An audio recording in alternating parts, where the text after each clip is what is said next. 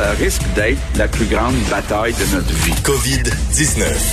Whoa, yes, wait a minute, Mr. Postman. Wait. Wait, Mr. Postman. Please, Mr. Postman, look and see. Oh, yeah. C'est le facteur lui-même. Salut Richard. Salut euh, Vincent Dessureau. Euh, tu tu sais qu'il y avait la, la, la, la poste par avion? Ben oui, effectivement. Ben oui. Ben en fait, ça existe encore là. Euh, Je veux dire, euh, les euh, euh, UPS et d'autres ont des avions. Ça euh, va être toi, c'est notre facteur volant. C'est bon. Ben, Eh, ben, ben- tu viens dans seul au monde là, Tom Hanks. C'est un avion euh, qui Ben transportait oui, du courrier. Hein? exactement. Tic tac, tic tac. Alors, on commence le plan de réouverture de l'économie, bien sûr, qui fait énormément réagir. Ouais, rappelez quand même que c'est le sujet de conversation un peu partout au Québec, alors qu'on poursuit quand même, et cette semaine, on va avoir de nouveaux détails là, sur, euh, entre autres aujourd'hui au point de presse, sur le, le- d'autres mesures de déconfinement au, au Québec ou de réouverture de, de l'économie. Euh, Est-ce qu'on parlera des régions? Donc, on verra le, Là, on le point parle de des, presse des- à des 13 co- heures. des commerces qui une porte sur la rue, c'est-à-dire que, bon, pas, pas dans les centres commerciaux. Exact. Ça, donc, ce qui a été annoncé hier, vous vous rappelez, commerce de détail à partir du 11 mai, ce qui est en dehors de Montréal. Eh ben, la, la- Montréal élargit, là, la CMM. Euh, construction qui recommence le 11 mai, secteur manufacturier aussi. Euh, et euh, ça fait beaucoup réagir parce qu'évidemment, euh, au Québec, mais ailleurs au Canada également, où chaque province a ses, euh, sa façon de faire, son plan. Puis je t'entendais en parler euh, sur le sur le fait, on a le pire bilan du Canada, Mais mais, oui. on est ceux qui vont pousser le plus vite le déconfinement. C'est un peu bizarre. C'est sûr que si ça marche pas, on va avoir l'air fou un peu auprès du Canada. C'est sûr que eux on comprenne peut-être pas le principe des deux courbes, le fait qu'on a le CHSLD, on a la courbe en dehors des CHSLD qui elle est aplatie là plus clairement. Alors Mais euh, T'as pas peur, toi, que les gens se disent, tu sais, c'est pas tous des génies, là. dans la rue, tu le sais, là. C'est pas tous des génies. des, des règles des fois le moindrement complexe et nuancé, c'est dur. à- que, que les gens se disent, les, les enfants retournent à l'école, je peux retourner magasiner, euh, la construction européenne. Ben, je l'entends beaucoup le fait de ben là pourquoi? Ils rouvrent ça mais puis moi je peux pas encore faire ça. Ben justement, tu peux encore moins faire ça parce que Oui. on ouvre ce qui est le plus urgent là, et ce que ça fait c'est que ça rend encore plus important le confinement dans nos vies privées. Oui, mais- ça fait que le, le petit souper que tu fais en secret avec des chums, il y a encore plus de chances que la personne que tu reçois ait la COVID-19 parce que elle va travailler, euh, va aller dans un magasin euh, donc euh, il, Ben, il va tu sais, falloir qu'il y ait un rappel constant Je des autorités. là. Oui. C'est un discours intelligent que t'as. Oui, Pas tout des Einstein, Non, là. mais tu je, le sais, là. Je, je, je tu vas-tu voir ces médias sociaux, ce qui s'écrit? Je vais voir. J'ai le supprimé euh, des amis ben, assez. Le euh, pourcentage de tapons est assez élevé quand même. Parce qu'il faut comprendre le. le... Mais j'ai aimé euh, notre collègue Mario Dumont l'illustrait. On aurait peut-être dû plutôt que parler de, que de déconfinement, de dire on rajoute des services dans les services essentiels. On rajoute ça comme étant le manufacturier, la construction, parce que c'est essentiel que l'économie survive un peu si on veut se payer des services. Alors, c'est c'est une nécessité pour le Québec d'ouvrir un peu. On aurait peut-être dû utiliser ces termes-là, le dire on rajoute ça aux services essentiels que de parler de déconfinement. où là, on a l'impression que c'est la, la lumière au bout du tunnel. Alors, il faudra faire très attention. Il y aura des rappels constants, évidemment, sur l'importance, alors qu'il y a des inquiétudes dans plusieurs domaines. On le voit dans le journal ce matin, dans le milieu de, de la restauration. Check bien ça. Check bien ça, toi, euh, avec le beau temps, là. particulièrement. Check bien ça. Là, là, il va aller chez Ikea, après ça, il va aller... il va aller- Check bien ça, toi. Ben, mais c'est sûr que ceux qui ont des petites cours ou des balcons, là, ils mettent des petites fleurs, puis pour passer l'été, ça va être le fun, mais il faut pas, euh, faut pas recevoir des amis, ça c'est clair. Hey, c'est aujourd'hui que G.I. Joe arrive. Oui, euh, quoi que je regardais des détails, c'est en fait euh, des militaires, on les attendait les militaires euh, en renfort dans les CHSLD. Et il y a là-dedans des militaires de Valcartier, là, euh, plusieurs dizaines de militaires euh, qui vont arriver dans les CHSLD. Mais je voyais un point de presse d'un des représentants qui disait ils n'arriveront pas aujourd'hui, ils s'en vont aujourd'hui dans une dernière formation qui va les amener dans les CHSLD où ils devraient arriver à partir du 1er mai. Alors c'est euh, c'est vendredi.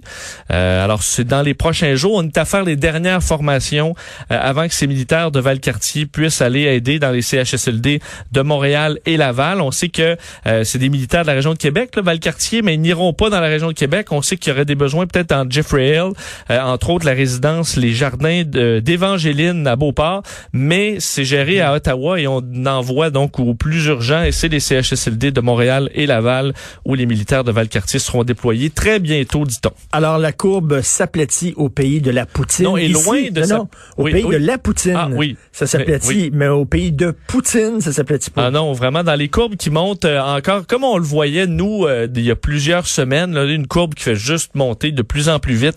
C'est ce qu'on retrouve en Russie, là, où on d'ailleurs on annonce le prolongement de l'interdiction d'entrée des étrangers jusqu'au 30 avril. Euh, mais on, on voit là, on ajoute 6000 cas en Russie, sans décès. Sans décès, ça paraît pas beaucoup parce qu'ici on a ça, là, sans décès.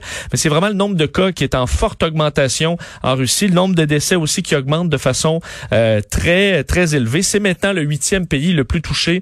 Euh, la Russie qui avait pris beaucoup de temps avant de commencer à faire des tests. Et là, on en paie le prix euh, un peu plus tard. Est-ce qu'on réussira à aplatir cette courbe-là bientôt? Euh, du moins, les, les Russes le souhaitent bien. Alors qu'en Espagne, c'est toujours le chiffre qu'on, les premiers chiffres qu'on a dans la journée, euh, 325 nouveaux décès. Donc, c'est un léger rebond. Euh, mais somme toute, on est dans des chiffres quand même beaucoup moins élevés que ce qu'on a vu dans les dernières semaines. 3 150 000 cas dans le monde et 219 000 décès euh, confirmés. Écoute, après la pause, je vais parler à Luc La Liberté euh, de- des États-Unis. On va parler justement de l'économie américaine. Donc, euh, c'est- pas beau, là. Ben, on attend aujourd'hui des chiffres importants et Luc pourra euh, pourra vous en parler, mais entre autres la publication du PIB du premier trimestre aux États-Unis, le produit intérieur Euh, on sait que là, le premier trimestre, il y a quand même une bonne partie de ce trimestre-là qui était presque pas affecté par la COVID-19, mais on va quand même pouvoir voir le premier signe là, de ce de ce bris là, dans l'économie américaine. On prévoit ce, un- un- une baisse là, de 1 à 4% peut-être même beaucoup plus. Euh, et ce sera la partie émergée de l'iceberg, ce que les représentants de, euh, de la Maison-Blanche disaient hier. 26 millions de nouveaux chômeurs se sont inscrits aussi aux États-Unis dans les cinq dernières semaines.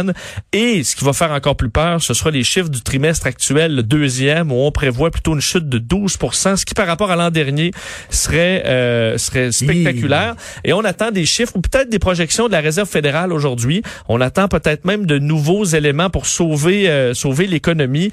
La Banque centrale qui se réunit là, toutes les six semaines et on ne devrait pas par contre toucher au taux d'intérêt parce qu'on sait il est à zéro depuis la mi-mars. Alors euh, on n'a plus de, de cet outil-là du côté de la Fed. Alors que chiffre intéressant Richard pour les investisseurs, euh, on apprend que la majorité des riches investisseurs euh, sont en train d'attendre que la bourse plante avant de réinvestir dans les marchés. Euh, sondage au- auprès des investisseurs qui ont au moins Ah, un oui. million de dollars à investir. C'est le UBS Global Wealth Management qui a publié ça dans les dernières heures. Euh, donc, on dit que euh, 61% des répondants, ceux qui ont un million à mettre, là, Quand la bourse va se planter, pour eux autres, c'est une bonne nouvelle. oui, les autres, ils attendent ça. Là. Ben oui, parce qu'ils t'achètent, t'achètent quand c'est pas cher. Eux prévoient une chute entre 5 et 20% avant de racheter. Boy. Euh, les répondants qui se disent pessimistes à 60% euh, disant qu'une récession d'ici un an pourrait se produire. Écoute, les transporteurs aériens, on sait que ça va très mal. Donc, euh, Boeing, là, qui supprime 10% de ses effectifs. Oui, avec des, des chiffres, Boeing a perdu au premier trimestre 600, euh, plus de 600 millions de dollars. Airbus, là, son concurrent, plus de 700 millions. Euh, et c'est encore là, c'est la pointe de l'iceberg. Alors qu'on annonce euh, des, euh, des suppressions d'emplois, au moins 10 des effectifs dans l'aviation civile. Donc, c'est des milliers d'emplois particulièrement bien payés aux États-Unis sur les chaînes de montage pour, entre autres, le, le 787, le, le, le, le triple 7 euh, de Boeing. Évidemment, c'est une situation qu'on n'avait pas pu voir venir chez Boeing, mais qui avait déjà des problèmes avec le 737 MAX. Juste te donner, euh, Richard, l'action de Boeing, euh, d'un avait atteint un pic là, à la mi-février 2019 à 440 dollars. Euh, ça valait en, à la mi-février, là, donc il y a deux mois, 340 dollars et on est rendu à 131 dollars. Euh, donc ceux qui en a qui avaient des fortunes chez Boeing et c'est en train de Ça fondre comme neige au soleil. Airbus a perdu à peu près la moitié, mais jamais le écoute les trois quarts comme euh, comme Boeing. Une situation vraiment vraiment difficile, surtout qu'on prévoit on ralentit les cadences de production dans le cas de Boeing jusqu'en 2022 sur certains modèles parce qu'on se dit on n'aura pas besoin d'avions à ce rythme-là avant encore deux ans. Je parlais tantôt à Pierre-Carl Pellado. Tu sais que sa femme, sa conjointe, euh, Pascal, est enceinte. Oui. Je sais pas s'il va appeler son bébé COVID. Je, ben, je- je pense que non. Je pense que non. J'espère Faudrait que non, parce que Je là, ça a l'air qu'il y a des- il y y a des- parents qui font ça. Oui, on avait déjà un petit euh, Corona là euh, qui, qui avait été, mais qui, qui s'appelait déjà Corona avant le Corona, là, qui avait reçu les, il a reçu une machine à écrire de Tom Hanks là, bon, une- mais là Ah oui? c'est qu'il y a des, ouais, un de nous. euh, Tom Hanks euh, collectionne les machines à écrire. Oui, c'est ça, mais il a envoyé ça à un petit enfant qui s'est fait intimider parce qu'il s'appelait Corona. Oui, puis oui, oui. Comme qu'est-ce que tu fais avec une machine à écrire quand t'as 8 ans? Aucune idée. Je sais pas si tu sais idée. quoi, là. Ben, c'est comme lui- si lui, il tu fais envoyer une là-dessus, lampe à l'huile, Ben une lampe à l'huile par Et que ça change? Mais bon, euh, alors maintenant, on a deux, on a un Corona Kumar, une COVID Mary, entre autres en Inde et aux Philippines, où on a des parents qui disent, là, parce que, entre autres, une dame qui dit, moi, j'ai acc- accouché sans histoire malgré la COVID-19. Alors j'ai décidé de l'appeler COVID Marie euh, pour souligner tout ça. Entre autres, il y a le Corona Kumar. Là, on dit les parents voulaient sensibiliser la population à la maladie. Mais tu sensibilises la population en utilisant ton propre enfant qui va qui va avoir ce nom-là pour le reste de ses jours. Non, mais je- je- j'espère qu'ils vont poursuivre leurs parents.